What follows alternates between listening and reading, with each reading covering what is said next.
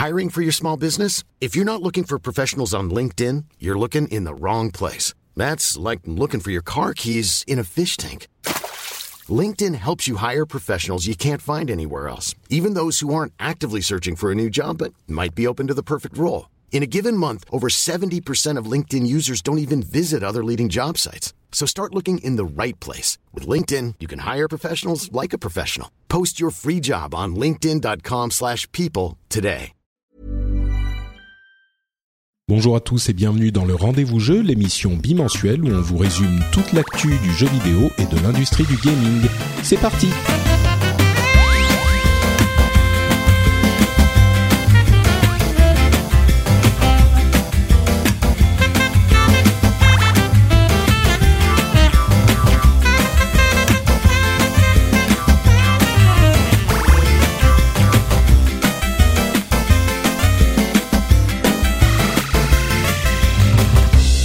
Bonjour à tous et bienvenue sur cet épisode un petit peu spécial du rendez-vous jeu puisqu'on est en direct de la BlizzCon et j'ai autour de moi une collection assez incroyable de français et francophones.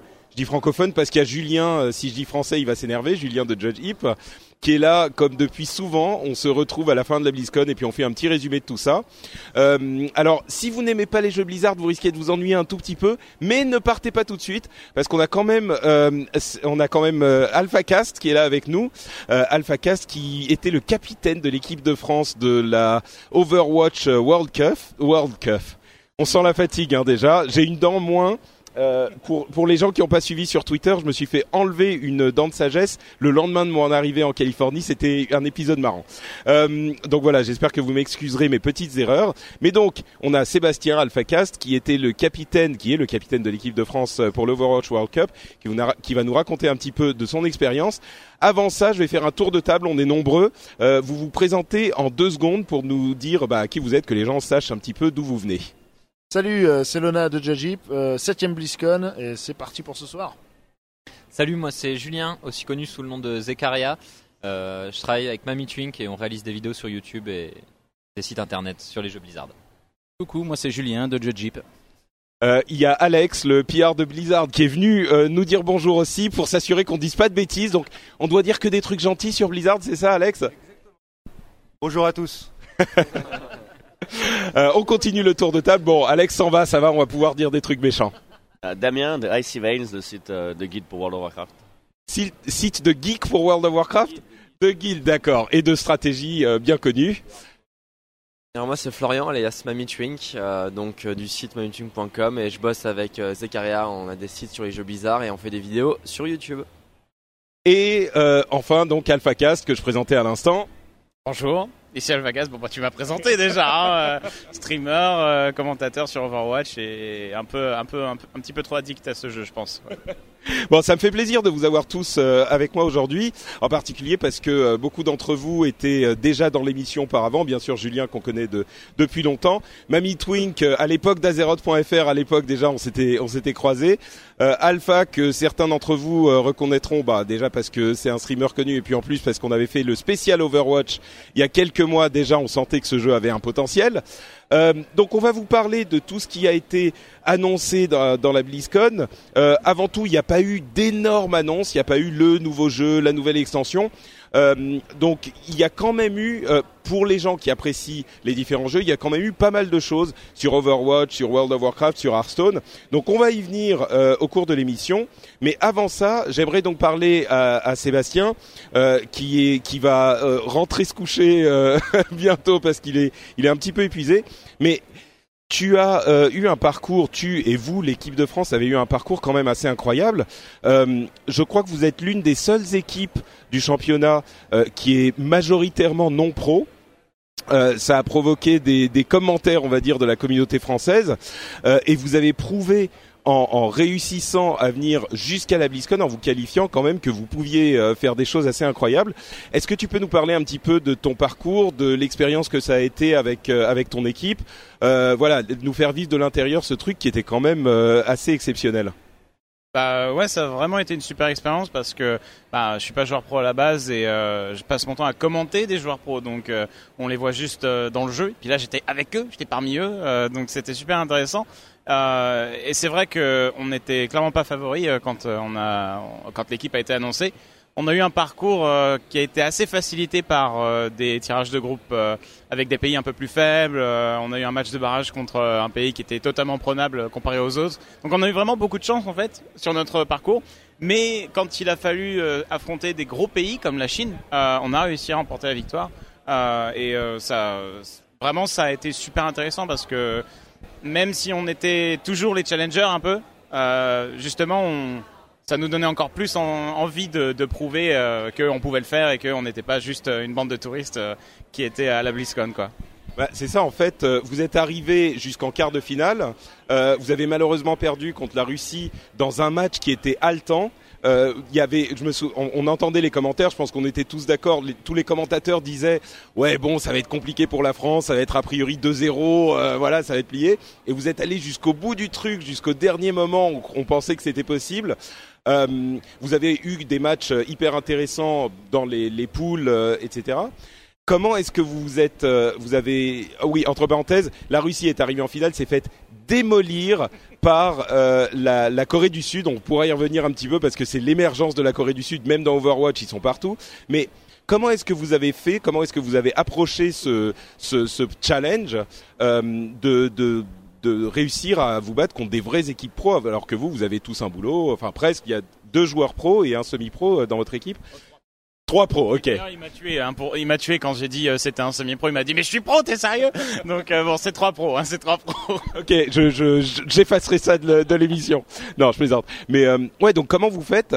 Comment vous êtes préparé? Qu'est-ce que ça a fait de, enfin, au cours des qualificatifs? Et puis quand vous êtes qualifié pour être sur la scène à la BlizzCon, co- comment vous avez géré tout ça? Ben, on a eu l'opening week où, euh, à partir du 23 octobre, on était euh, aux States euh, dans les dans les studios pour s'entraîner. On avait une zone d'entraînement qui était très bien faite. Blizzard a très bien organisé tout ça et ça a été vraiment beaucoup d'entraînement pour notre équipe et pas mal de remises en question. Par exemple, on a Mikalo qui était sur un poste de, de personnage assassin qu'on a carrément mis sur le tank. Euh, sur le, le personnage beaucoup plus résistant pour un petit peu euh, rééquilibrer les choses parce qu'on avait un gros souci de, de dégâts dans l'équipe et du coup on a carrément on s'est dit bon bah on va changer carrément. On en est au on en est au group stage, mais on va décider de changer maintenant. Et ça a beaucoup mieux, ça a beaucoup mieux fonctionné. Donc c'était un pari qui a fonctionné. Euh, et au final, bah, on a, on a beaucoup joué, on s'est beaucoup entraîné contre toutes les équipes. On a pris des grosses tôles en, en entraînement contre les autres équipes de la coupe, hein, comme la Suède euh, ou d'autres pays comme ça. Mais au final, euh, on avait la chance de pas avoir un- une équipe full pro en fait. Entre guillemets la chance parce que il y a des équipes full pro comme par exemple l'Allemagne euh, qui ont eu beaucoup de difficultés à communiquer parce que chaque joueur un peu avait euh, bah, son ego de joueur pro et du coup c'était très compliqué entre eux de se dire ah non là t'as pas fait ça bien et tout. En plus c'était pas forcément des joueurs qui étaient de la même équipe avant donc la synergie ne fonctionnait pas très bien. Alors qu'avec l'équipe de France euh, on avait Nox qui est dans la meilleure dans la meilleure équipe du monde actuellement et qui est le meneur in-game de cette équipe c'est les Rogues. Et dès que quelque chose ça allait pas, il disait t'as fait nimp, faut que tu fasses ça comme ça. Et là on s'écrasait, on écoutait. Et donc du coup on a tous vraiment mis nos égos de côté et ça s'est super bien passé euh, vraiment euh, comme ça. Donc, euh, tu dirais qu'en fait, ce qui vous a permis d'arriver à ce niveau, c'est que c'est plus euh, la coordination de l'équipe et le fait de d'effectivement avoir une voie que vous suiviez et puis accepter que vous n'étiez pas forcément destiné à faire tel ou tel truc et euh, euh, prendre le rôle qui était nécessaire pour que l'équipe fonctionne mieux, quoi. Bah exactement, moi-même euh, je suis connu pour jouer plutôt Genji, Mei et Chopper. Je me suis retrouvé à jouer Lucio, donc c'est pas trop mon rôle euh, de base, mais Mais, mais donc ils t'ont dit, un- un- vous vous êtes rencontrés. Les premiers, les premières rencontres, c'était genre, euh, bon, écoute, toi Alpha, euh, on va te mettre sur Lucio, ça va, ça va être beaucoup plus simple. Non, comment ça s'est passé en fait? Non, je le savais que ce serait comme ça, donc je l'ai dit d'abord. J'ai pris les devants. J'ai fait bon les gars, je vais jouer Lucio. Hein. euh, Je sais bien hein, que ça va pas le faire sinon. Le Lucio qui est un personnage beaucoup plus facile euh, à, à- à jouer que d'autres comme ceux, ceux que tu mentionnais, quoi. Bah, c'est un, un personnage qui est facile et pas facile. En fait, un, ça demande pas de la précision comme par exemple McCree ou Genji, mais ça demande euh, un bon timing et une bonne vision de jeu en fait, euh, savoir bien où se trouvent tous ses amis et faire attention à, à éloigner les menaces avec le, le, clic droit, avec le boop, euh, éloigner les menaces qui sont corps à corps euh, par rapport à, à, Anna. Justement, mon boulot souvent c'était de protéger Kitty qui était l'autre support. Euh, donc c'est quand même tendu hein. à ce niveau. Lucio, c'est pas non plus la balade. Hein. Faut, faut être au taquet.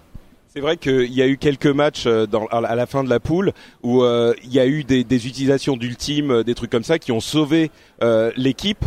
Et euh, il y en a eu d'autres où ça a été un petit peu plus compliqué. Mais d'accord. bon, on, on, j'aimerais bien parler de tout ça pendant à peu près deux heures, mais est-ce qu'il y a un bon et un mauvais souvenir que tu garderas parce que ça c'est j'imagine que ça va pas se reproduire tous les ans non plus euh, ce genre de truc mais un bon et un mauvais souvenir que tu garderas de cette aventure? Bah, j'ai commencé par le mauvais souvenir. Le mauvais souvenir, c'est le match contre la Thaïlande, où en gros, c'est les groupes stage. On avait gagné Singapour et on devait, on, voulait gagner contre la Thaïlande et sur le papier, on on était kiff kiff, mais on se disait qu'on avait quand même une bonne chance parce qu'on avait vu leur match la veille et on perd 2-1. Euh, la dernière map, ça se joue et on perd 3-2 euh, sur la sur la sur Lijiang. Et donc ça s'est joué à ça quoi. On a joué toutes les maps possibles en fait dans le match. Euh, C'était hyper serré et on, on, perd la dernière et, euh, et vraiment là euh, quand j'ai quand j'ai terminé le match, j'étais pas bien. J'étais pas bien parce que je me dis oh, mince et derrière et derrière on a la Chine et si on perd contre la Chine, on est hors du tournoi, on sera même pas à la BlizzCon. Et j'étais vraiment pas bien parce que quand j'ai vu le groupe quand j'ai vu Chine, Thaïlande et Singapour, je me suis dit, eh mais on peut le faire. On peut battre ces pays. Euh, la Chine, ça va probablement être le plus fort, euh, mais on peut battre ces pays et aller à la BlizzCon. Et de savoir qu'on a on perd ce match, je me dis non, on était si proche. Et du coup, j'étais vraiment pas bien. Mais du coup, bah, mon meilleur souvenir, c'est le lendemain. Euh, en plus, c'était mon anniversaire, donc du coup, c'était le meilleur jour. Euh, et le lendemain, bah, on affronte la Chine et ensuite, euh, bah, du coup, en gagnant la Chine, on a créé une situation d'égalité. C'est quelque chose qui est très rare. Donc, la Thaïlande, nous et la Chine étaient égalité dans le groupe et uniquement les deux premiers pouvaient se qualifier pour la BlizzCon. Et du coup, après, on a dû rejouer. Le match s'est fini hyper tard et il y avait encore énormément de gens sur les streams français qui suivaient les matchs. C'était dingue. Et, et du coup, là, bah, on cette fois-ci, on perd la Chine pour les matchs d'égalité, mais on gagne la Thaïlande et du coup, on prend la deuxième place. Et là, euh, après le match contre la Thaïlande, j'étais, j'ai hurlé, j'étais trop heureux, quoi. Donc c'était vraiment le meilleur moment euh, avec l'équipe là. Vraiment, j'ai ressenti ce que ressentaient les joueurs pro euh, après une belle victoire et c'est un sentiment génial. Ouais. Après avoir perdu un match, tu fais quoi Un match comme ça Et après avoir gagné un match, vous faites quoi C'est genre, euh, vous, vous allez au bar, vous bourrez la gueule, euh, vous, vous allez vous coucher pour euh, préparer le lendemain ou... bah Après le match contre la Thaïlande, on s'est fait un gros resto. en fait, je pense que j'étais celui qui avait le moral le plus au fond. Et du coup, ils ont essayé un peu de me remonter le moral, mais euh, non, on allait se coucher. On a fait un bon resto, on allait se coucher. Et moi, j'ai quasiment pas dormi de la nuit. mais euh, ce qui est bête, hein, parce qu'il faut penser au match d'après. Mais euh, mais les autres avaient déjà la tête dans l'autre match. Hein. Moi, j'y pensais aussi, mais j'arrêtais pas de me. Je me suis regardé la VOD. Je me dis ah là, j'ai fait une erreur. Là, on a fait une erreur. Là, on a fait n'importe. Et donc du coup, ouais. Je pense que ça dépend des, des gens quoi. Moi en tout cas personnellement ouais, il y a eu pas un un petit peu trop, je pense, de, de euh, comment dire, j'arrêtais pas d'y repenser, quoi, de me ressasser le match. Mais après, quand on a gagné contre la Thaïlande, euh, bah en fait, le lendemain, on devait partir pour Anaheim. En fait, pour la BlizzCon, en fait. Oui, pour la BlizzCon. Et du coup, on n'a pas vraiment, on a, on a célébré sur le moment, on était trop heureux. Mais après, euh, ouais, on, on allait se coucher. Il n'y a pas eu de, de soirée de fou. On est resté assez sobre, en fait. D'accord. Donc t'étais pas euh, à danser sur le bar. Euh, D'accord. Peut-être euh, dernière question et puis je te laisse partir. Euh, Est-ce que tu as euh, réalisé quelque chose? Parce que tu as quand même un bon niveau de base. On dit ouais pas pro machin. Tu tu te démerdes. T'es quoi niveau master à peu près? Quelque chose comme ça? Ouais vers 3007 par là master. D'accord.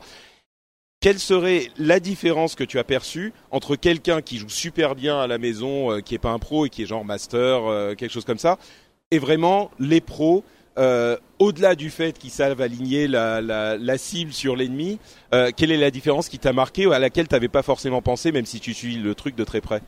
Bah, La communication, hein, tout simplement. Hein. C'est ce qui fait tout. Overwatch, c'est tellement un jeu axé team play. Euh, vraiment, c'est du jeu d'équipe et tu peux être Dieu sur McCree si tu si tu dis pas aux autres ce qui se passe ou que tu communiques pas, tu tu vas pas t'en sortir. Donc vraiment, faut avant tout c'est la communication. Et on l'a vu notamment il y avait des streamers qui étaient très très forts, qui étaient je crois je pense que c'était le streamer canadien euh, Poke qui était chez l'équipe canadienne. Et c'est un joueur de Genji vraiment d'exception en solo queue.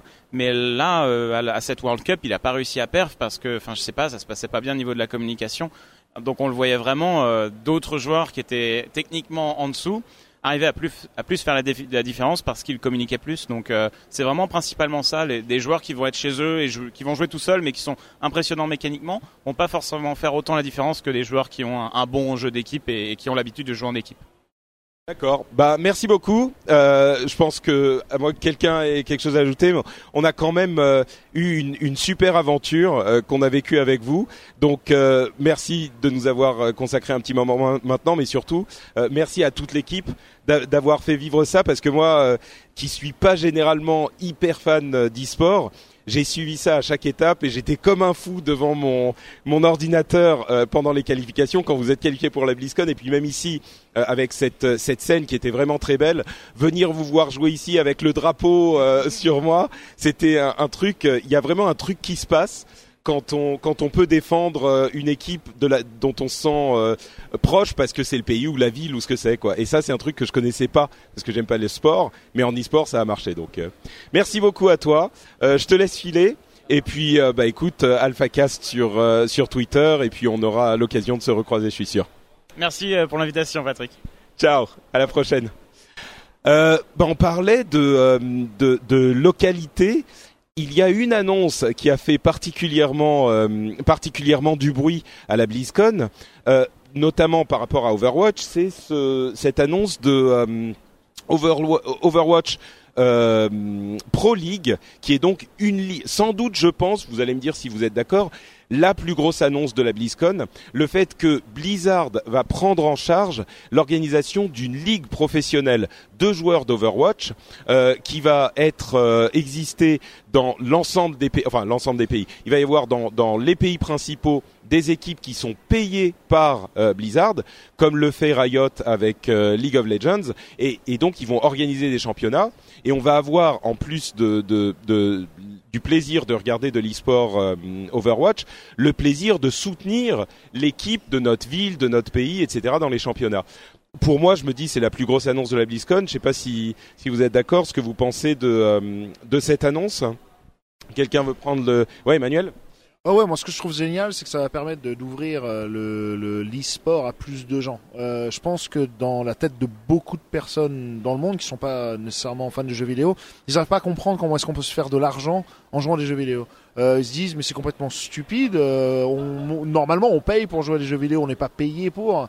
Et puis ensuite, si on fait le parallèle avec un sport normal, en fait, bah, des gens courent après un ballon ou jouent à des sports, c'est la même chose. Ils sont payés pour faire quelque chose qui pour la plupart des gens quelque chose qui est un plaisir. Euh, et, je pense que ça va permettre de justement d'ouvrir l'e-sport à plus de gens et un peu à légitimiser. légitimiser. Pardon, je perds, mon français.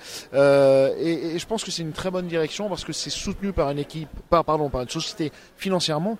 Donc ça va permettre aussi de, de mettre quelque chose de stable et mettre des salaires dessus. Euh, pour moi, c'est une super initiative. C'est ah, sûr que même euh, pour les joueurs pro d'e-sport, il y a quelques équipes qui y arrivent, mais c'est c'est compliqué de réussir à en vivre. Et évidemment, ici, euh, l'intérêt financier de Blizzard est évident parce qu'ils vont payer les joueurs, mais ça va augmenter a priori la popularité du jeu. Ils vont en vendre plus. Mais mais oui, c'est vrai que ça pourrait amener. On, rentre vraiment, à mon sens, dans cette phase où l'e-sport peut sortir de l'e-sport et devenir arriver au, au, au, au devant les yeux de plus de monde et on est vraiment dans cette euh, euh, comment dire ce moment où tout se met en place. On parle souvent de Canal Plus qui va faire de l'e-sport, de machin, les équipes qui sont rachetées, etc. Donc euh, ça, une grosse annonce. Il y a bien sûr eu le personnage de Sombra qui a été annoncé. Quelqu'un veut nous donner ses impressions. Alors Sombra qui est une hackeuse qui peut se déplacer, qui peut devenir invisible, qui va désactiver les capacités spéciales des autres des ennemis. Quelqu'un veut nous dire deux mots sur sur Sombra? Alors Sombra, donc le nouveau personnage qui a été dévoilé à la BlizzCon, ça faisait plusieurs mois que Blizzard teasait l'arrivée de, ce héros dans Overwatch, notamment avec euh, des petits jeux sur le site internet, des piratages, donc il y avait pas mal de joueurs qui étaient euh, sur l'affaire. Et donc Sombra, euh, c'est un nouveau personnage furtif, un personnage d'attaque qui va aller se faufiler derrière les lignes adverses pour hacker les adversaires. Donc en les hackant, en fait, Sombra les empêche d'utiliser leurs capacités. Et euh, c'est un un personnage qui va vraiment se jouer en équipe dans le sens où euh, son, ultime, donc son sort le plus puissant, c'est une zone qui désactive tout le monde autour d'elle. Donc elle peut se rendre invisible, aller derrière les ennemis et lancer cette zone qui va d'un coup surprendre tout le monde. Tous les boucliers seront désactivés et euh, les ennemis vont être complètement pris à revers. Donc je pense que ça va faire de, très très belles choses dans le jeu d'équipe en tout cas. Et elle a, elle a des capacités amusantes. Elle peut, par exemple, hacker les, les packs de vie, euh, ce qui va les rendre euh, non disponibles pour les ennemis. Donc, et ça reste pendant 45, 50, 60 secondes. Donc, ça peut vraiment influencer. C'est un personnage très difficile à jouer, mais qui risque d'être euh, très amusant à, à jouer aussi. Euh, si vous appréciez Overwatch, elle, elle arrivera sur le PTR euh, de la semaine prochaine. Donc, allez y jeter un coup d'œil. C'est ça a l'air vraiment sympa. Euh, entre parenthèses, tu parlais du, du reveal de son bras. Euh, ils l'ont fait d'une manière qui était vraiment amusante. Pendant la cérémonie d'ouver- d'ouverture, il y, a eu, une série de, vidéos et de discours sur les 25 ans de Blizzard, euh, un truc vraiment émouvant. Ils ont réussi, c'était très bien écrit, ils ont réussi à faire passer cette idée que c'était une bande de geeks qui sont réunis pour transmettre en jeux vidéo ce qu'ils appréciaient en papier. Alors les jeux de rôle, les jeux de cartes, etc. Et donc il y avait ces vidéos où ils montraient euh, les fondateurs euh, qui étaient euh, dans les couloirs qu'on a vu souvent. Il y avait la- la- l'annonce que Alan Adham, Alan Adham va revenir. C'était un des fondateurs qui était parti. Il va revenir dans l'équipe, etc. Et puis il y a une vidéo qui montre le lancement de Overwatch depuis les bureaux de Blizzard. Et là, c'était complètement dans le trip, donc on se dit ah ouais, ça va être sympa, ça va être intéressant. Et puis tout à coup, il y a un petit glitch dans la vidéo, et ça a pris peut-être une seconde où les gens se sont dit ah tiens, ils ont un- une merde de production. Et puis au bout d'une seconde, tout le monde a compris que c'était son bras qui était en train de hacker la vidéo, et il y a eu un, retentissement dans la dans la la salle. Tout le monde a fait oh ah, son bras et ça a pris quelques secondes de plus pour arriver. C'était vraiment marrant. Euh, mais il y avait une autre annonce qui était sympa pour Overwatch, c'est le mode arcade qui va inclure euh, différents modes de jeu, des, des brawls comme il y en avait jusqu'à maintenant, mais aussi des modes un petit peu surprenants comme du 1 contre 1 euh, où les deux joueurs euh, euh, seront sur une carte un peu plus petite en jouant le même personnage tiré au hasard et ils devront se battre dans une, une série de matchs ou alors du 3 contre 3 c'est vraiment du deathmatch où il n'y a pas de respawn. Une fois qu'on est mort, on est mort et c'est terminé. Ça c'est un, assez gros changement de, par rapport au mode de jeu existant, mais c'est dans la partie arcade où c'est un petit peu on tente ce qu'on veut, on voit ce qui se passe. euh, c'est pas forcément euh, destiné à rester jusqu'à la fin des temps. Euh, une quelqu'un veut parler de ça? Non, pas spécialement, Julien? Bah ouais, moi j'ai trouvé l'idée plutôt sympa puisque ça va permettre de retrouver des, des anciennes euh, maps comme Lucho Ball ou ce genre de trucs. Je trouve que l'idée est sympa, notamment pour les, les joueurs plus occasionnels. Je pense pas que les joueurs pros vont souvent passer dans l'arcade, c'est plus les voilà les gars qui jouent une fois de temps en temps qui vont apprécier le système. Voilà, bah, comme Manu. Oui, euh, ce qui est euh, pendant la, les questions et réponses d'Overwatch, euh, il disait que le 1v1 et le 3v3 quand ils l'ont lancé en interne chez Blizzard, les employés s'y sont attachés à un point où c'était hyper compétitif entre tout le monde et donc ils se dit ils se demandent si ça va pas finir dans le compétitif d'une manière ou d'une autre ils savent pour l'instant c'est pas le cas évidemment c'est pas prévu mais c'est peut-être quelque chose qui s'ouvrirait au compétitif plus tard C'est vrai que c'est assez séduisant l'idée de se dire euh, bon, euh, toi t'es pas mauvais, moi je pense que je suis meilleur que toi. Maintenant on va voir quoi. C'est un contre un et puis euh, c'est cinq matchs, enfin neuf matchs, donc cinq à gagner ou à chaque fois c'est random. Et puis là on va savoir. Il n'y a pas d'équipe à, à accuser d'être complètement euh, euh, débile pour se dire c'est pour ça qu'on a perdu. Euh, Là c'est la vraie réponse quoi. Euh, bon, on- alors comme pour tous les autres jeux, il y aurait énormément de choses à dire, mais euh, je crois qu'on va avancer parce que sinon on pourrait passer deux heures sur chaque jeu. Parlons un petit peu de World of Warcraft avec euh, relativement peu d'annonces pendant la cérémonie d'ouverture, mais après, quand ils ont parlé de ce qui va arriver pour World of Warcraft, la réaction assez unanime euh, des gens auxquels j'ai parlé, c'était mais c'est incroyable le nombre de trucs qui sont en train de, de préparer. Il y a un patch 7.1.5, euh, ce que les non-joueurs ne comprendront pas, mais c'est un patch qui va arriver bientôt, qui aura quelques petits trucs. Euh, un patch 7.2 qui va arriver ensuite, qui aura encore énormément de choses. Euh, quelques exemples, ça sera les euh, les micro vacances, les micro euh, jours euh, fériés où genre on va célébrer l'ouverture des portes d'un Kirage pendant une journée qui était super marrant. Euh, on a le devenez un garde de Stormwind pour une journée euh, qui est une autre de ces micro vacances. On a des choses comme dans le patch 7.2 euh, le vol qui va revenir avec des montures épiques qu'on pourra avoir pour chaque classe, euh, des montures différentes, euh, une nouvelle zone, nouveau raid, nouveau donjon. Enfin, c'est un petit peu le truc classique, mais ce qui marque vraiment, c'est après les problèmes qu'avait World- Warlords of Draenor, où il y a eu une longue année où il n'y avait pas du tout de contenu. Là, on a l'impression qu'ils se sont dit, ok, c'est fini les conneries. Maintenant, on va faire l'inverse. Il y en aura tout le temps des tonnes. Peut-être, euh, je me dis, Mamie Twink, ça, ça te parle ce genre de truc? Oui, je pense que déjà durant Warlords, ils travaillaient déjà sur euh, un grand nombre de contenus de Légion.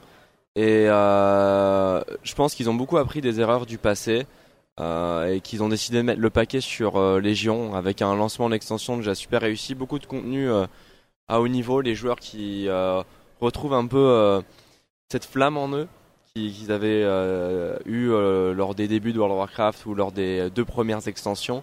Et on voit beaucoup de joueurs qui sont de retour, qui sont émerveillés par le jeu. Et là, ils ont mis vraiment le paquet avec euh, le patch euh, 7.2 qui arrivera derrière, un patch 7.3 euh, qui a été confirmé. On, peut deviner que ce sera sur Argus.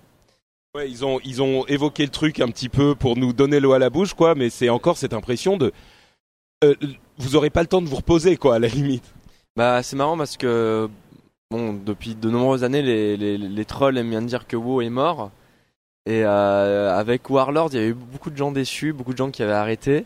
Et euh, on s'attendait pas à ce que, euh, enfin, il puisse y avoir à nouveau tant de gens qui reviennent en Azeroth. On l'a vu avec le patch pré-extension euh, de Légion, euh, avec les invasions de démons en Azeroth. On s'est tous pris au jeu et on se retrouvait avec des centaines de joueurs à défoncer des démons. C'était super sympa. Et euh, bah, finalement, WoW n'est pas du tout mort. Il y a des millions de joueurs euh, qui, qui y jouent. Et euh, c'est bien parti pour que Légion fasse partie, je pense, des trois meilleures extensions de World of Warcraft, de, si ce n'est peut-être la meilleure. Il y a beaucoup de gens qui sont en train de se dire ça et vu ce qu'ils sont en train de préparer, c'est vrai que les joueurs apprécient. Damien, bon, toi, ton site euh, Icy Vein, c'est quand même beaucoup basé sur WoW, même si vous faites euh, d'autres choses. Euh, quelle est ta lecture de ce qui s'est passé à la BlizzCon euh, cette année sur World of Warcraft, même s'il n'y a pas de nouvelle extension, euh, de ce qu'ils ont annoncé Qu'est-ce que t'en penses, toi? Bah, moi, je pense c'est bien dans la lignée de ce qu'ils ont fait avec Légion. On a été, je pense, tous un peu surpris agréablement du, du contenu assez vaste qui est proposé depuis le début de l'extension. Excuse-moi, je t'interroge une seconde. Est-ce que tu sens, toi, sur ton site, euh, le retour des joueurs? Est-ce que vous avez eu un, pic de fréquentation, sans donner de chiffres, mais... euh, Non, non, mais euh, clairement, enfin, pour comparer avec le lancement de Warlord, on est à deux fois plus de visites que pendant le, le début de Warlord. Alors, il y a, y a plus de contenu, donc les gens viennent euh, plus souvent sur le site, donc ce qui contribue au trafic euh, accru. Mais euh, enfin, je pense qu'il y a beaucoup, beaucoup plus de joueurs qu'au début de Warlord. Ça, c'est certain. Alors, nous, on n'a pas de en visiteur unique, on est, on est deux fois, on est à deux fois plus. Mais euh, je sais pas comment ça se traduit au niveau de Blizzard, parce qu'on a que, on cible qu'une, euh, comment dire, euh, démographique, c'est en anglais, je sais pas comment dire en français. Non, mais une partie des joueurs euh, qui est quand même particulièrement hardcore sur le jeu, quoi. Mais, mais on n'a pas de pas- très peu d'asiatiques ou de, euh, de Moyen-Orient, donc on sait, on sait pas. Mais je pense qu'il y a beaucoup plus de joueurs qu'au début de Warlord. Et euh, ce qui est intéressant, c'est que malgré, enfin, je sais pas, en dépit du fait qu'on ait une extension déjà très chargée, eh ben on voit que ça va continuer, qu'il y a 7.1.5 qui arrive. Il y a Nighthold aussi, dont on n'a pas beaucoup parlé, mais c'est le raid qui va ouvrir au mois de janvier, hein, donc qui est, déjà dans le jeu, mais qui est juste pas euh, ouvert. Donc il y aura ça. Ensuite, il y a 7.2, donc euh, qui devrait arriver si on, si on prend environ 3 mois après Nighthold, qui devrait arriver au début du printemps. Donc on a, déjà euh, eu- une, une série d'annonces qui vont nous couvrir les 6 prochains mois quasiment. Et il y a encore du contenu qui arrive derrière, d'après ce qu'on comprend. Donc euh, c'est euh, Ouais, c'est, c'est- c'est incroyable. Je... Non, mais euh, tous les gens qui jouent, ils ont pas assez de temps. on en perd nos mots. Non, mais ça, on on n'a pas assez de temps pour faire tout le contenu, quoi. Même les, les joueurs dans les meilleures guildes qui, eux, ont d'habitude 5-6 persos, donc là, ils ont toujours, mais ils me disent que c'est une masse de travail qui est incroyable, quoi, de, de maintenir autant de, de persos au niveau maximal, enfin, de, de faire toutes les quêtes et tout. Moi, j'en ai qu'un seul et je trouve que c'est difficile et tant mieux parce que comme ça, euh, ça maintient mon intérêt dans le jeu. Et euh, enfin, c'est, euh, j'ai l'impression qu'on a, on, on a assisté un peu à la renaissance de WoW avec les Légions. Quoi. Ça va, Bah effectivement, à voir maintenant s'ils vont réussir à continuer euh, la, la, la performance, parce que là c'était surprenant. On arrive au moment où euh, généralement sur les dernières extensions il y avait une petite chute. Euh, et il est évident qu'il va y en avoir une, mais à voir si leur, euh, leur, euh, leurs annonces va réussir à garder l'intérêt des joueurs au-delà des traditionnels 3 mois, 4 mois. Bah, bah, je rebondis là-dessus. non, Nous, sur Mains, bon, le, le trafic baisse doucement comme après chaque début d'extension, mais il baisse beaucoup moins vite qu'après le lancement de Warlord, par exemple. Ouais, donc ça semble, ça semble se confirmer, ouais. Euh, bon, là aussi, il y aurait des choses à dire. Euh, avec le, le patch 7.2, on va aller dans la tombe de Sargeras et puis comme on, évoquait le 7.3 Argus, pour ceux qui savent de quoi il s'agit dans le monde de World of Warcraft, c'est énorme. C'est euh, Illidan qui, enfin bon, je vais me mettre à geeker comme un fou, donc on va avancer. Euh, Peut-être parler un petit peu de Hearthstone. euh, qui est un cas un petit peu intéressant. Vous allez me dire si vous avez le même ressenti. Il y a une nouvelle extension qui a été annoncée, euh, qui a l'air sympathique. Hein. Euh, en, en anglais, c'est Mean Streets of euh, Gadgetzan. Je sais pas si quelqu'un a le titre français. C'est main basse sur Gadgetzan en France.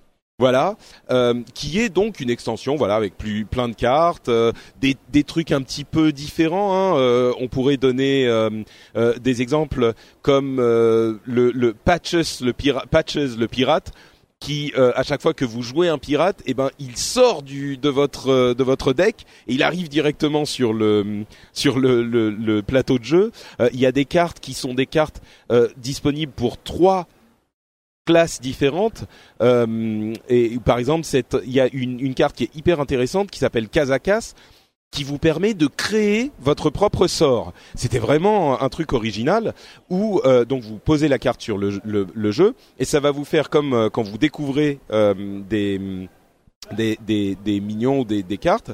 Euh, et ben vous allez choisir. Il y en a trois disponibles. Elles coûtent euh, 1 mana, 5 mana, 10 mana. Vous choisissez. Deuxième choix, elle fait tel truc, tel truc, tel truc. Troisième choix, elle fait tel truc, tel truc, tel truc. Donc vous vous, vous créez un, un sort pendant la partie. C'est assez euh, original.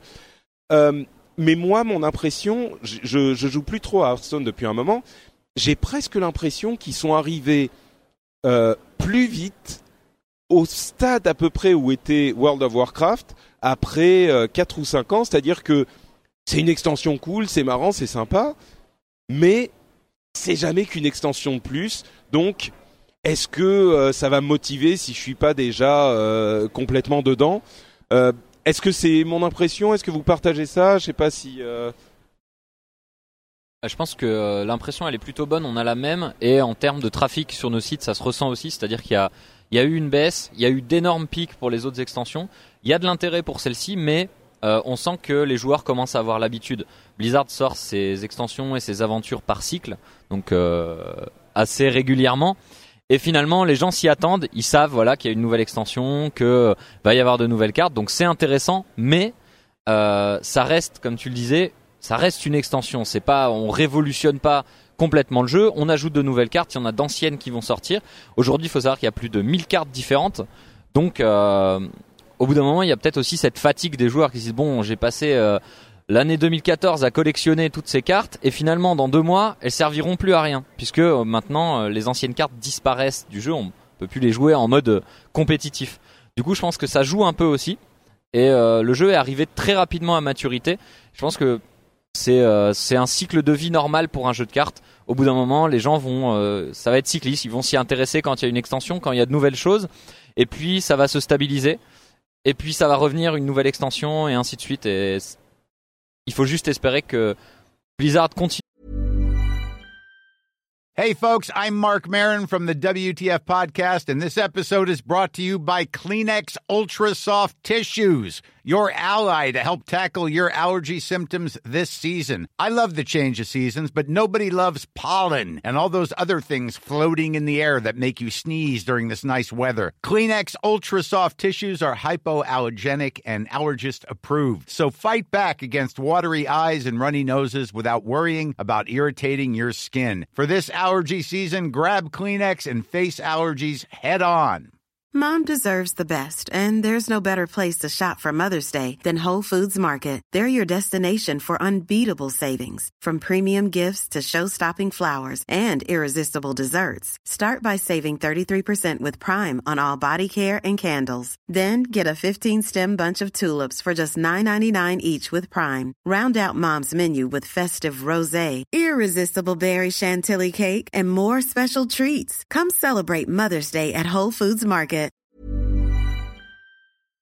À sortir des choses originales puisque là malgré le fait qu'il y ait plus de 1000 cartes comme tu le disais il y a, on peut créer notre propre sort c'est super original ça a été fait dans aucun autre jeu pour l'instant et donc euh, faut juste espérer qu'ils gardent cette fibre créative et qu'ils continuent à faire des trucs euh, qui justement intéressent les joueurs parce que le pire des cas ce serait que les gens se disent ah une nouvelle extension ouais en fait les cartes euh, bon m'en fous et puis euh, J'en ai, j'en ai déjà plein, ça va, j'ai déjà voilà, eu. Quoi. c'est- exactement ça là je pense que ça va redonner un bon coup de fouet à Hearthstone à voir combien de temps ça va durer ce que ça ce que ça va apporter au jeu euh, sur le moyen et long terme quoi Euh, c'est, c'est, euh, je sais plus ce que je voulais dire. Quelqu'un d'autre euh, veut reprendre?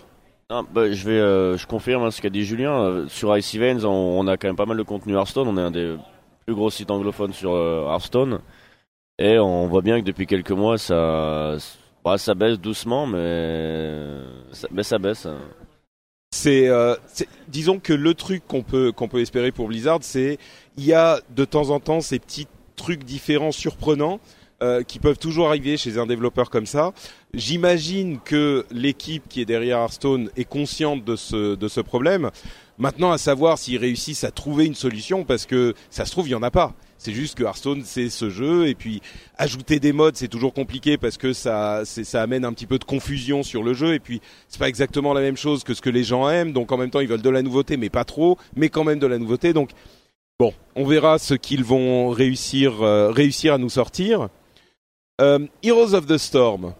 Euh, Heroes of the Storm il y a eu en fait quelques annonces des, des personnages marrants le roi Varian Rin qui a tiré sa larme à la plupart des, des joueurs de World of Warcraft qui va arriver sur euh, Heroes et puis un personnage euh, ah pardon non il y a des joueurs de la Horde qui me disent qu'ils s'en foutent en fait voilà j'ai compris j'ai compris les petits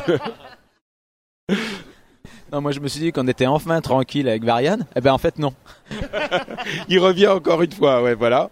Euh, et Ragnaros, qui est un personnage de Heroes of the Storm. Je ne sais pas si vous avez eu l'occasion de le, de le jouer. Euh, Mamie Twin, qu'est-ce que t'en as pensé? Euh, super original, il peut euh, se transformer en une, un- une arme de siège. Donc euh, Bah, il, prend une tour en fait, il se, il se met sur la tour. un- Carrément un, un fort même. Il devient un fort, que soit défensif ou offensif. Et il a une sorte de seconde vie super bien fait le perso. Vraiment très original. Après, euh, je sais pas euh, si ça suffira à me faire euh, revenir sur Heroes. Moi, ça fait un petit moment que j'y joue plus. Mais en tout cas, un très, très chouette à, à jouer. Je l'ai essayé aussi et c'est vrai qu'il y a cette, ils ont réussi à retranscrire l'impression de Ragnaros quand il se transforme effectivement en fort. Tu cliques sur bah, un fort qui a été détruit chez tes ennemis ou un fort à toi et, et il quadruple de taille quoi. Il est énorme euh, pendant euh, 15 ou 20 secondes et puis même un peu plus ouais. Et puis il peut abattre son énorme marteau sur les ennemis etc. C'est vraiment c'est vraiment marrant. Euh, il y a une promo euh, cette année encore, un petit peu comme l'année dernière, où si on joue avec un ami, euh, pendant si on fait euh, 15 ou 30 parties, on a des, des bonus et des persos gratuits, euh, vraiment euh, assez intéressantes. Moi, l'année dernière, je m'y étais mis euh, pendant la, période de creux d'Overwatch, euh, quand il n'y avait pas la bêta qui était disponible, et j'avais vraiment euh, joué pas mal pendant peut-être deux mois, et je crois que là, ça va me faire revenir, peut-être que pour deux mois, pour faire le truc de promo, mais il y a ce mode brawl dans Heroes aussi qui est beaucoup plus facile d'accès. Donc peut-être que peut-être que je me lancerai un petit peu là-dedans. La promo commence le 15 novembre et c'est jusqu'au jusqu'au 4 euh, janvier qu'elle sera disponible. Ils ont parlé aussi de nouveaux modes de jeu qui seront euh, pas symétriques. C'est-à-dire qu'il y a un, brawl justement où il y aura une équipe qui devra attaquer et une équipe qui devra défendre. C'est pas les deux qui doivent prendre le, corps, c'est euh, une qui doit l'attaquer et une qui doit le, garder intact. Euh, Peut-être un, tr- un truc intéressant à, développer, enfin à observer aussi. Et le, alors j'allais dire le dernier jeu, il y a quand même Starcraft 2 qui a euh, qui a eu quelques quelques petites annonces, hein, un nouveau mode euh, coop. Euh, un nouveau commandeur, une annonce avec de partenariat avec DeepMind de Google pour aider cette intelligence artificielle à jouer à Starcraft, enfin à Starcraft 2. Euh, donc il y a des petits trucs. J'ai l'impression que quand même là aussi c'est bon Starcraft 2, il rajoute pour les gens qui y jouent encore, mais euh, c'est pas ça faisait pas des, des, des feux d'artifice euh, partout dans les yeux des gens quoi. Je suis d'accord avec toi, il n'y a pas eu énormément de- d'annonces majeures, euh, mais ce qui m'intéresse vraiment, c'est de voir où est-ce qu'ils vont aller avec DeepMind justement, euh, voir qu'est-ce, quelle sorte d'intelligence artificielle ils vont sortir de là. Parce qu'on a vu les résultats, euh, je sais pas si tu as suivi un petit peu, mais on a vu les résultats, euh, c'était cette année si je ne m'abuse, avec le Go. Le Go qui est un jeu extrêmement difficile à coder parce qu'il est très difficile de savoir si tu gagnes ou tu perds, et ensuite de ça, de, il est impossible Il y a- énormément de choix en fait, le nombre de combinaisons possibles. Donc pour un ordinateur, même aux échecs, euh, il y a beaucoup moins de choix possibles que dans le Go. Donc le fait que DeepMind ait réussi à gagner contre le champion de Go cette année, c'était incroyable. Mais alors euh, de là à Starcraft, il y a encore euh, un, certain pas quoi. Tout à fait. En fait, c'est impossible dans le Go de calculer toutes les possibilités d'un jeu. Dans StarCraft, c'est pareil. Il y a des milliards de milliards de milliards de possibilités de jeux différents. Moi, ce qui m'intéresse, c'est de savoir ce qu'ils disaient, c'est, ça leur permettra peut-être d'avoir de l'intelligence, artificielle qui soit plus fine dans des niveaux qui sont en dessous de master professionnel. Donc, du coup, peut-être que les gens auront aussi un moyen d'avoir une intelligence artificielle qui pas trop dur ou pas trop facile, bien adapté à leur niveau et qui pourra même peut-être leur apprendre des choses. Donc je suis curieux de voir où ça va. C'est c'est c'est vra- vraiment euh, l'intelligence artificielle, enfin le machine learning sur ce genre de choses, c'est tout neuf. Donc euh, à voir ce que ça va donner dans le futur. Et peut-être euh, des championnats de- d'intelligence artificielle de Starcraft. Comme on, on a bien des combats de robots, donc euh, pourquoi pas hein Ouais, je pense que là-dessus, peut-être que Blizzard, euh, avec les mises à jour de StarCraft 2, c'est vrai que c'est- ça emballe pas tout le monde. Mais l'idée, c'est peut-être de rester euh, en tête des RTS et d'être le jeu de référence pour encore euh, quelques années, d'expérimenter des choses avec DeepMind, etc. Et justement de rester premier jeu dans la tête des gens jusqu'à éventuellement un Warcraft 4 qui remplacera StarCraft 2 par, pour, chez les fans de RTS. Il laisse, mais, il, laisse la place à personne entre temps. Ouais, c'est peut-être effectivement, euh, ils se disent, ben on est là, et puis ils, montrent qu'ils abandonnent pas le truc pour pas qu'il y ait quelqu'un qui vienne euh, euh, prendre la place et s'y poser. Bon, moi je suis pas convaincu que les RTS soient encore assez vieux pour faire un retour, mais euh, on verra. Euh, on verra à terme. Je sais qu'il y a beaucoup de gens qui ont encore une grande affection pour euh, pour ce jeu-là, donc je comprends leur peine. Et puis enfin, Diablo, évidemment, hein, qui ne peut pas ne pas être présent dans une BlizzCon, avec euh, des mises à jour dont on se doutait un petit peu avec les, les, leaks euh, qui avaient euh, qui avaient leaké, exactement, quelques jours avant la conférence. Euh, alors, il y a deux choses principales. D'une part, un événement spécial qui s'appelle The Darkening of Tristram, qui est un, un événement Diablo 1 où ils ont refait Diablo 1 dans Diablo 3. Euh, alors, certaines personnes se disaient, est-ce qu'il va y avoir un Diablo 1 HD complètement refait à partir du moteur de base? En fait, c'est pas tout à fait ça. C'est vraiment, c'est presque un mode de Diablo 3, euh, si on peut l'exprimer comme ça. Euh, il y a donc, ils ont rajouté des choses comme on peut aller que dans huit directions différentes. Le personnage se déplace avec son animation un petit peu automate, un petit peu, un petit peu marrante. Et puis il y a un filtre visuel pour donner l'aspect pixelisé, un petit peu moche de, l'époque. Euh, mais le gameplay est relativement proche de, Diablo 3 a priori, hein, c'est ce qui, ce qu'on avait l'air de voir. Euh, est-ce que ça vous, ça vous parle ça, ou c'est un truc vous allez y jouer deux fois et puis c'est terminé, ou c'est le truc que vous attendiez parce que vous adorez Diablo euh en fait, je me demande pourquoi est-ce que ils, ils annoncent pas une extension? Enfin, je sais qu'il y a énormément de fans de Diablo, euh, Diablo 3. Il y a beaucoup de gens qui y jouent. euh, Je pense Judge euh, pourra confirmer. Euh, moi, je connais des gens qui sont ultra fans. Il y a eu qu'une seule extension depuis la sortie du jeu, qui est quand même sorti en 2012, donc ça fait 4 ans. Pourquoi est-ce que Blizzard ne proposerait pas plus régulièrement du contenu additionnel sur Diablo? C'est bien ce genre d'idée de faire vivre la nostalgie, mais je pense que pour du jeu vidéo, faut aller de l'avant, faut voir euh, euh, l'avenir. C'est comme si là, euh, WoW, il nous, enfin, c'est, le grand débat qu'il y a eu avec Nostalrius et les serveurs vanilla. Je pense qu'ils ils font bien de se concentrer sur l'avenir, sur le contenu à venir. Euh, si t'as le temps de proposer des, trucs nostalgiques, pourquoi pas, mais ça m'a un peu surpris. Bon, si, il y a eu un nouveau, une nouvelle classe d'annoncer, mais moi je me pose la question, pourquoi est-ce que Blizzard ne propose pas plus d'extensions sur Diablo 3 Ouais, il faut savoir que c'est les 20 ans de Diablo cette année, donc euh, Diablo était attendu au tournant à la BlizzCon. Les nombreux fans s'attendaient à une annonce, s'attendaient à, alors peut-être pas un Diablo 4, mais peut-être un jeu dans la thématique, euh, un jeu qui se passe dans l'univers de Diablo, puisque euh, depuis un moment Blizzard recrute des gens pour un jeu sur le thème de Diablo, mais on n'en sait pas plus. Donc il y avait vraiment de l'attente. Euh, je pense que ça a été une déception pour les vrais fans de Diablo. C'est-à-dire que, ok, c'est super, un mode euh, Diablo 1, euh, la nostalgie c'est chouette, une nouvelle classe c'est chouette, mais les gens s'attendaient à quelque chose. Ils s'attendaient aux 20 ans de Diablo en grande pompe avec vraiment une, annonce exceptionnelle. Elle n'a pas eu lieu, mais voilà, il y, a- quand même quelque chose. Après, c'est vrai qu'on on aurait pu s'attendre à plus et notamment bah, éventuellement des DLC, des petits, des petits bouts d'histoire qui rajoutent des petits, des actes supplémentaires dans l'histoire de Diablo parce que c'est divisé en actes pour un petit peu faire progresser ce monde euh, qui stagne depuis, euh, bah, depuis 2014, je crois. Avec la sortie de Reaper of Souls. Euh, ouais, Damien? Ouais, bah, je confirme un peu la, la déception. hein. Bah, nous, on attendait vraiment Diablo 4. hein. Il y avait euh, notamment une histoire du dé dans les euh, des goodies, en fait, le dé à 4 faces qui était euh, mal conçu de telle sorte qu'on avait un 4 sur. Enfin, euh, qui semblait indiquer que Diablo 4, quoi. C'était. un, un dé à quatre faces en fait en anglais et en français ça se dit un D4. Donc Diablo 4 évidemment. Les... Eh, Alors est-ce que c'est les théories des, euh, des des gens un petit peu euh, prêts à voir des signes partout Mais c'est vrai que Il y avait une phase, il y avait une phase qui était mal conçue en fait, les, euh, les chiffres correspondaient pas et ça semblait indiquer, euh, selon comment on regardait, on avait l'impression que ça indiquait vraiment Diablo 4.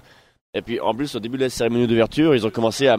La première chose qu'ils ont affiché c'est le dé, enfin je sais pas si vous avez remarqué, moi j'ai vu le dé, j'ai fait c'est bon, euh, Diablo 4 quoi.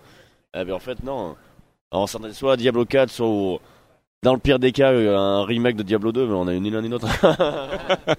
ouais donc. Ouais, c'est vrai qu'il y avait quand même des gens qui attendaient ça. Euh, vous l'avez évoqué un petit peu là. Oui, pardon, tu voulais, tu voulais dire quelque chose, Emmanuel? Non. Il y a, vous l'avez évoqué, il y a quand même une nouvelle classe qui arrive sur Diablo 3 et une classe. On parlait de nostalgie, euh, la classe des euh, des, des nécromants. euh, qui était la classe préférée, je pense, de la plupart des joueurs de Diablo 2. Euh, je vois Julien, euh, Judge Eve, qui, qui lève les, qui, qui lève les sourcils, euh, alors avec l'air de dire tu m'étonnes. Euh, et c'est vrai que ils l'ont, ils vont en fait le, le l'amener dans le jeu avec un character pack, ce qui veut dire a priori qu'il sera vendu. Donc c'est confirmé, voilà. Et, euh, et ça veut dire que il rajoute du contenu, il continue à monétiser le truc. Euh, tu parlais, euh, Florian, de l'idée d'avoir des petits trucs en plus, des petits, euh, euh, des mini bouts de contenu euh, qui seraient en plus.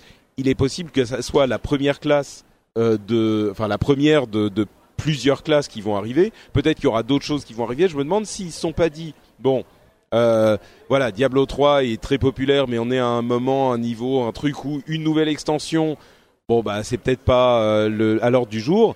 Mais par contre, on peut continuer à proposer des petits bouts de contenu euh, pour des petites sommes, comme ci, par-ci, par-là. Est-ce que ça vous ça vous plairait? Est-ce que c'est au contraire justement un truc où vous dire où vous dites ah merde, ils vont nous faire payer des trucs qui devraient être gratuits, même si ça, je pense que c'est un petit peu exagéré, mais euh, Au-delà de ça, je pense que le, problème avec Diablo 3, enfin, euh, je le vois comme ça, c'est que c'est un, jeu qui a eu un lancement incroyable avec euh, une, quantité de joueurs qui sont revenus les yeux pleins d'espoir et qui ont été vachement déçus au début. Et le jeu, même si maintenant euh, ils ont ils ont réussi après plusieurs itérations à en faire un jeu vraiment extraordinaire, je pense qu'il y a plein de gens qui sont restés sur cette cette, cette première impression de Diablo 3. Et ces gens, peu importe ce qu'on va rajouter dans le jeu, ils reviendront jamais parce que pour eux, Diablo 3, c'est pour toujours associer un jeu qui a pas marché pour eux au début. Et nous, vraiment, on aimerait avoir le Diablo 4 et euh, qui, qui reparte sur de bonnes bases en fait. Enfin, Diablo 3 maintenant, en 2016, c'est un jeu qui est extraordinaire. C'est euh, Mais mais je suis assez d'accord avec cette histoire de perception et je crois que c'est pour ça qu'on n'aura pas de, de, de, deuxième extension. Euh, parce que et, bon, il y a quand même des gens qui aiment le jeu, donc c'est pour ça qu'ils donnent quelque chose. Mais une autre extension, je me dis, plutôt que de faire une autre extension à euh, un jeu dont l'image a été écornée, ils disent on repart sur des bonnes bases euh, et au lieu de mettre ce travail dans une extension de Diablo 3, on va faire un Diablo 4 euh, et les gens se diront peut-être ah bah là celui-là c'est bon je vais y aller alors qu'une extension ça les intéresserait pas. Ouais, je suis d'accord. Ce qui se passe c'est que effectivement, je pense que Blizzard veut continuer d'améliorer Diablo 3 pour justement contenter tous ceux qui ont été déçus et puis la, la, communauté très très enfin qui reste quand même une communauté conséquente et une communauté de passionnés. Donc ils n'ont pas envie de les laisser tomber et qu'ils se disent ah bah ça y est, euh, on a eu un lancement difficile sur Diablo 3, tout a été amélioré, maintenant ils laissent tout tomber. Donc je pense que c'est pour ça qu'on va avoir droit à de nouvelles zones, euh, bah, aux nécromanciens, etc. Mais il doit se passer quelque chose en arrière-plan également, parce que tout à l'heure je leur ai posé la question de savoir combien, quelle était la taille de l'équipe de Diablo à l'heure actuelle. Et Kevin Martin a dit c'est le genre de données qu'on ne communique pas, alors que à l'inverse c'est une genre de données qui communique sur les autres jeux. Et donc il dit ouais non on va pas trop en parler, c'est quelque chose qu'on veut pas aborder sur Diablo. Donc voilà, probablement que l'équipe est peut-être... Alors il y, a une époque euh, où il disait qu'ils étaient plus que 40, donc à mon avis maintenant c'est plus le cas. L'équipe est certainement plus grande que ça, et probablement qu'ils veulent pas communiquer là-dessus, donc il doit se passer quelque chose. Donc la face visible de l'iceberg c'est euh, le nécromancien, etc. Parce qu'ils mettent quand même longtemps à le développer. Là il n'y a pas grand-chose à voir du nécromancien dans la démo. Mais, euh, et je pense qu'en arrière-plan, ils travaillent sur quelque chose de beaucoup plus gros sur Diablo. Mais voilà. peut-être le fameux Diablo 4 euh, qui. Ouais. Eh ben, il faut savoir que pour Diablo 3, ils avaient euh, annoncé ils avaient annoncé Diablo 3. Alors je crois que c'était en 2007. Finalement, il est sorti en 2012. 2008 à la WWE, je me souviens, on y était. 2008, il est sorti en 2012, ça fait 4 ans. Et euh, je pense aussi qu'il y a ce traumatisme-là, c'est-à-dire que les gens l'attendaient tellement, l'attendaient tellement qu'il y a eu une énorme déception, et que s'ils préparent un truc derrière, ils vont pas l'annoncer maintenant, sachant que ça sortira pas avant dans 3 ans pour justement pas recréer euh, cette attente qui était insoutenable pour les joueurs et qui finalement a été euh, a déçue puisqu'ils avaient des ils avaient des, attentes qui étaient tellement extraordinaires que finalement euh, le jeu était plus à la hauteur de ce à quoi ils s'attendaient puisqu'il était teasé depuis tellement d'années. Et, puis il y avait le problème de, de l'hôtel des ventes aussi qui a causé des problèmes de gameplay. ouais l'hôtel des ventes et aussi euh, la, le, il y avait tellement d'objets qui tombaient, tellement d'objets qui étaient tout naze. Hein, Rappelons-le. Enfin, on jouait au jeu, on trouvait un milliard de d'objets qui étaient censés être rares et qui étaient tout pourris, et on, on passait notre temps à désenchanter, désenchanter, désenchanter. C'était pas super drôle, quoi. C'est vrai que le jeu a énormément changé. Je suis, je suis d'accord avec toi, Damien. Euh, c'est le jeu est vachement mieux aujourd'hui, euh, mais mais, mais c'est marrant. Même quand même quand on dit tout ça, euh, effectivement, on revient systématiquement quand on parle de Diablo 3. Au final, au bout de 5 minutes de discussion, bah on revient à cette histoire de ah les objets ils tombaient euh, tellement on s'en foutait machin bon, donc peut-être que c'est euh, effectivement une bonne raison pour passer à, Diablo 4. Euh, je pense qu'on a couvert à peu près euh, tous les tous les jeux. Il y a évidemment eu énormément d'e-sport dont on a on a parlé un petit peu d'Overwatch, mais il y avait les championnats de tout toutes leurs licences qui étaient hyper haletantes, hyper hyper palpitantes. je pense bon, on est on n'a pas forcément le temps de d'évoquer tout ça ici, mais euh, avant de conclure, j'aimerais vous demander à chacun. Euh, les annonces, les news, tout ça, c'est effectivement une grosse partie de la BlizzCon, mais il y a aussi euh, d'autres éléments comme simplement le fait de se retrouver entre fans des jeux Blizzard et puis de passer un bon moment à geeker complètement. c'est même encore plus précis que fan de jeux vidéo. C'est vraiment fan de jeux Blizzard et tout le monde comprend tout ce dont on parle quand on parle de trucs un petit peu obscurs. dans cette dans cet ordre d'idée, euh, pour vous, quelles sont les choses euh, mémorables, agréables de la BlizzCon ou euh, pas mémorables, je sais pas, mais pourquoi est-ce que vous revenez presque tous les ans? Qu'est-ce qui vous motive? Qu'est-ce que vous en attendez? Est-ce que vous l'avez eu cette année? Une, une réflexion sur la BlizzCon comme ça, les, les, les trucs qui vous que vous dont vous vous souvenez? Moi, j'aimerais bien même dédoubler. C'est vrai que par rapport aux premières où on était. Voilà, il y a, énormément de choses, il y a de plus en plus de choses. Il y a le Hearthstone Taverne au, troisième étage et la, foire de Sombre Lune. Et on y est passé euh, le soir du, premier jour. Et il y avait euh, une conférence, il y avait Samoa qui était là avec euh, Greg euh, Weissman qui a écrit World of, Warcraft, World, of Traveler. Et il y a comme ça plein de petites conférences qui ne sont pas mises en avant, qu'ils soient sur le billet virtuel ou, habituellement, et où on apprend des petites infos, où, où, voilà, on est tous assis sur des canapés et, et c'est une- tu dis oh ouais, je vais prendre un petit truc à boire, on va, discuter avec eux et il y a une super ambiance. Même sur le panel stage où, où tout à l'heure j'ai assisté au Blizzard Publishing, bon, c'était un panel déjà un petit peu plus gros, mais voilà, il y a, une bonne ambiance parmi les développeurs avec les, écrivains. Et ça donne envie de rester, de prendre son temps. De, Voilà, ça c'est le côté de la BlizzCon qui est, fantastique et que les, gens voient pas spécialement. C'est pas sur les streams, euh, les gens en parlent pas énormément. C'est vraiment euh, un truc beaucoup plus communautaire, proche, Euh, ouais, convivial, quoi. Voilà, tout à fait. Et où, où- où- où le- les écrivains, voilà, il y a des gens qui venaient poser des questions. Voilà, comment est-ce que je dois faire pour devenir écrivain comme vous et peut-être avoir une chance de travailler un jour avec Blizzard. Et donc voilà, ça discutait de qu'est-ce qu'il faut faire pour devenir un bon écrivain. Et voilà, et Mikey Nelson en parlait et Christy Golden également. Et il y a comme ça plein de choses un peu partout dans la BlizzCon qui sont pas mises en avant parce que ça fait, voilà, ça fait pas partie. C'est pas le patch 7.2 de World of Warcraft. Et, euh, et, et- et- et donc voilà, c'est pour ça que j'aurais eu envie de me dédoubler pour pouvoir assister à toutes ces petites choses que- que- et être tranquille et prendre son temps là-dessus. Quelqu'un d'autre, euh, Mamie Twing peut-être? Moi, ce qui m'a marqué cette année, euh, c'est euh, ça a été de suivre euh, l'équipe de France d'Overwatch. D'habitude, je suis pas un grand fan d'e-sport, je regarde ça un peu de loin, contrairement à Zeka qui suit ça de beaucoup plus près. Mais là, comme tu l'as dit, le fait que c'était un... et c'était d'ailleurs une très bonne idée de Blizzard. Au début, je j'étais pas forcément convaincu, mais après euh, j'ai adhéré. C'était le fait de faire un tournoi Coupe du Monde par nation, parce que comme tu l'as dit, euh, on se, on suit tout de suite la nation, enfin notre pays, la France, pour pour mon cas. On est tout de suite plus investi dans dans leurs matchs, dans leurs qualifications. Et je me suis vraiment pris au jeu à, suivre leur parcours, à regarder les matchs. euh, puis ça a été une chance de pouvoir être avec eux en coulisses, pouvoir avoir leurs impressions la veille, voir comment ils ils s'entendaient ensemble, ils passaient du temps ensemble, ils se taquinaient euh, tous entre eux. C'était super convivial et du coup euh, on a vibré avec eux. On était là pour le quart de finale contre la Russie dans ce magnifique stade et ça a été vraiment mon meilleur souvenir. Pareil pour euh, la finale Hearthstone, c'était un Pavel, un, russe, mais qui était un joueur Millennium. Donc forcément une équipe francophone qui a son joueur en finale de la Coupe du Monde de Hearthstone. En plus Hearthstone c'est un jeu auquel on a énormément joué avec Zeka et on était là aux premières loges pour le voir euh, euh, triompher euh, dans cette finale et soulever la coupe. C'était un sentiment particulier que j'ai découvert pour la première fois cette année à la BlizzCon et du coup ça, va me donner envie de suivre l'e-sport un, peu plus d'un peu plus près. Je pense que il y a vraiment une formule avec cette question de championnat par pays. Et pour le coup, bah là, on va en bouffer avec l'Overwatch Pro League. C'est exactement sur ça qui compte. Euh, et, et je crois que ça va. Moi, je pense qu'effectivement, ça va amener, bah évidemment pas tout le monde, mais ça va amener beaucoup plus de gens à s'y intéresser. Peut-être même des gens qui ne jouent pas forcément à Overwatch. Simplement euh, aller regarder le truc parce que c'est la France qui joue ou euh, ou la Belgique, quoi. Ça troll, ça troll. Mais non, mais attends, pourquoi? Moi je dis où la Belgique, c'est légitime.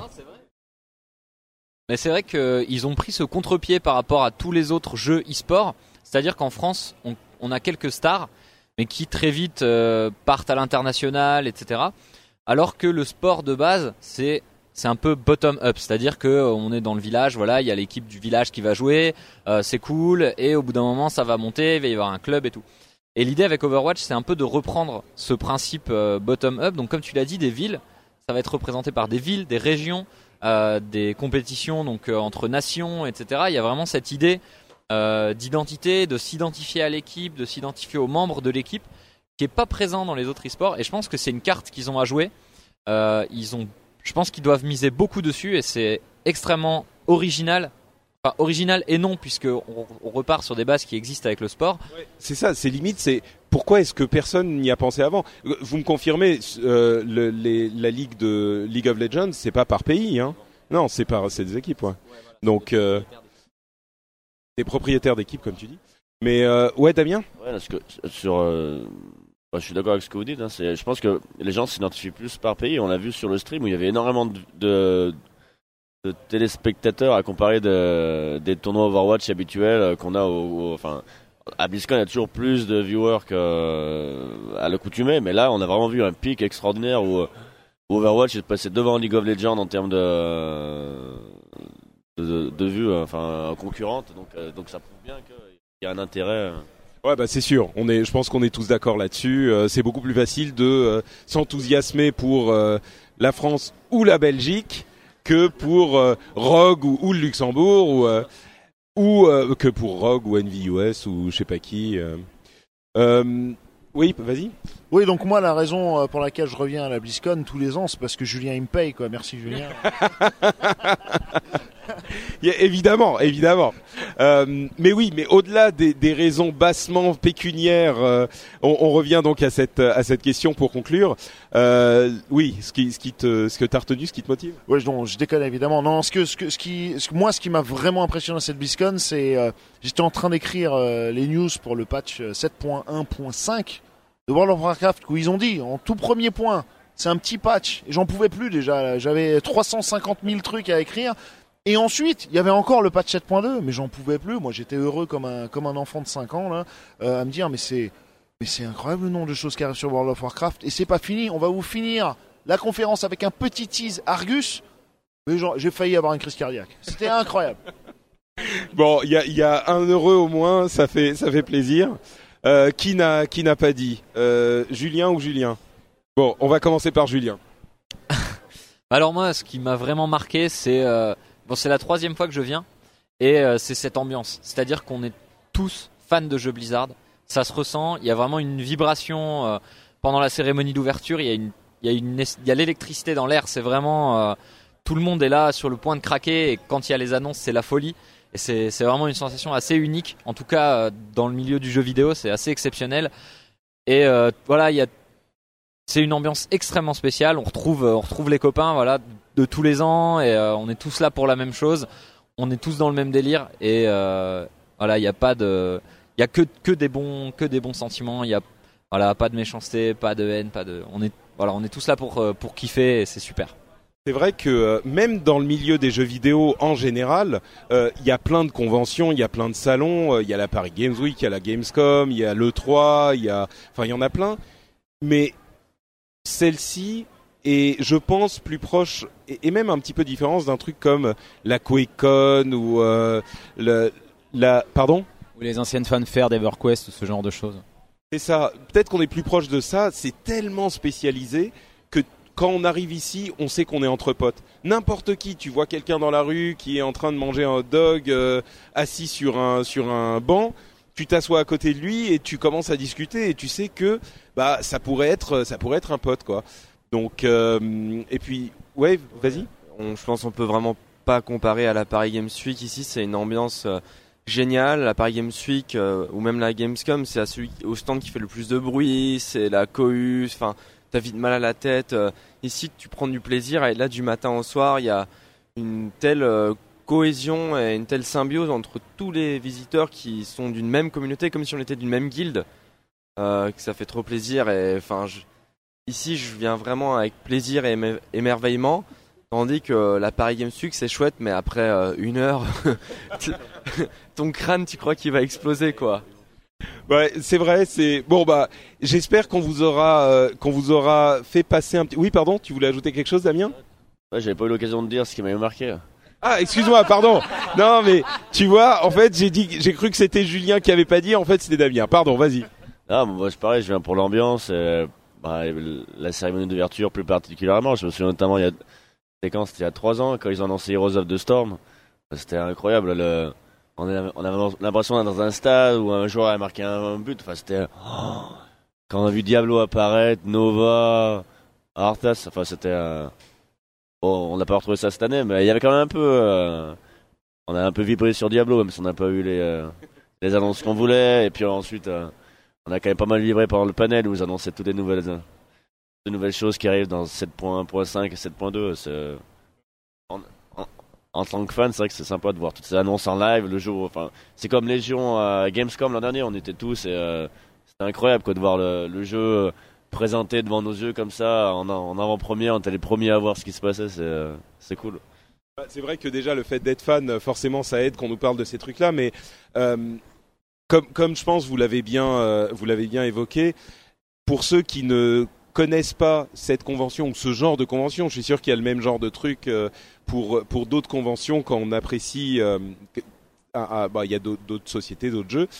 Euh, il y a vraiment un sentiment particulier et c'est ça qui nous fait revenir à chaque fois. On vient, euh, on, traverse la moitié du monde pour rester trois nuits. On est éreinté, on bosse comme des fous pendant toute la journée. et puis c'est l'occasion aussi, je pense, pour vous aussi, de, de rencontrer les gens avec qui euh, on interagit. Moi, je fais des podcasts en français, des podcasts en anglais. Euh, on se, on, on rencontre des gens toutes les cinq minutes. Quelqu'un qui vient euh, vous serrer la main ou dire ah salut, j'aime bien ce que tu fais. Euh, c'est, tellement. euh, Enfin bon, vous l'aurez compris. Il y a un truc spécial qui se passe et j'espère que euh, ça vous aura peut-être aidé à, à, à- comprendre pourquoi les gens y reviennent, sont prêts à payer des sommes aussi folles pour les billets, etc. Donc, euh, au-delà de la simple euh, de la simple news euh, qui même elle, comme le disait Damien, peut nous faire vibrer aussi. C'est vrai que l'annonce de Heroes of the Storm, l'annonce d'Overwatch, euh, c'était des, grands moments. On se disait un petit peu comme, euh, bah, j'imagine encore le parallèle avec des matchs de sport ou des concerts. Ou c'est bête, hein, mais c'est un petit peu ça. C'est genre un concert, c'est pas la même chose quand y es et quand tu l'écoutes euh, à la radio. Vous savez, la radio, c'est un truc qu'utilisaient les vieux avant. euh, c'est voilà. Bref, euh, bah écoutez, un immense merci euh, à vous tous d'avoir été là. Euh, on va conclure l'émission. Avant de se quitter, je vais quand même vous demander à chacun de nous dire où on peut vous retrouver sur l'internet du cybernaute. À commencer, bah tiens, par Mamie Twink. Mamitwink.com et mamitwink sur YouTube et les réseaux sociaux. Merci beaucoup, Damien. Euh, www.ic-veins.com, euh, ICVeins sur Facebook et sur Twitter. Parfait. Euh, Julien. Ah bah, sur judgeep.com et puis sur les réseaux sociaux également, Twitter, Facebook et Google+. Très très bien. Euh, alors messieurs, vous, bah c'est c'est aussi Mamie Twink et bon, mais on sait jamais. T'as peut-être un compte Twitter à, à, à vendre. J'ai un compte Twitter à vendre, ouais, c'est Zekaria underscore HS. Et sinon, bah, pour YouTube, c'est Mamie Twink. Et Facebook, Zekaria. Et euh, bah, judgy.com, Lona ou lonajudgy.com. Bah, très bien. Écoute, comme ça, c'est clair. Pour ma part, euh, c'est, vous le savez, Note Patrick sur euh, Twitter et Facebook, FrenchSpin.fr pour euh, l'émission avec les notes et euh, les, les autres émissions qui sont disponibles sur le site, le rendez-vous tech notamment, où on vous parle de euh, toute l'actualité tech tous les 15 jours. Euh, Julien me fait signe qu'il apprécie l'émission et, et j'apprécie son appréciation en retour. Euh, J'espère que vous avez euh, euh, bien aimé ce petit épisode fait en fin de BlizzCon au, au milieu de la grande fatigue du week-end. On vous fait de grosses bises et on se retrouve pour un épisode un petit peu plus normal dans quelques temps. Je sais pas quand exactement, on verra si je réussis à prendre l'avion avec ma, ma dent manquante. Ça va être une expérience intéressante ça aussi. On vous fait de grosses bises. À la prochaine.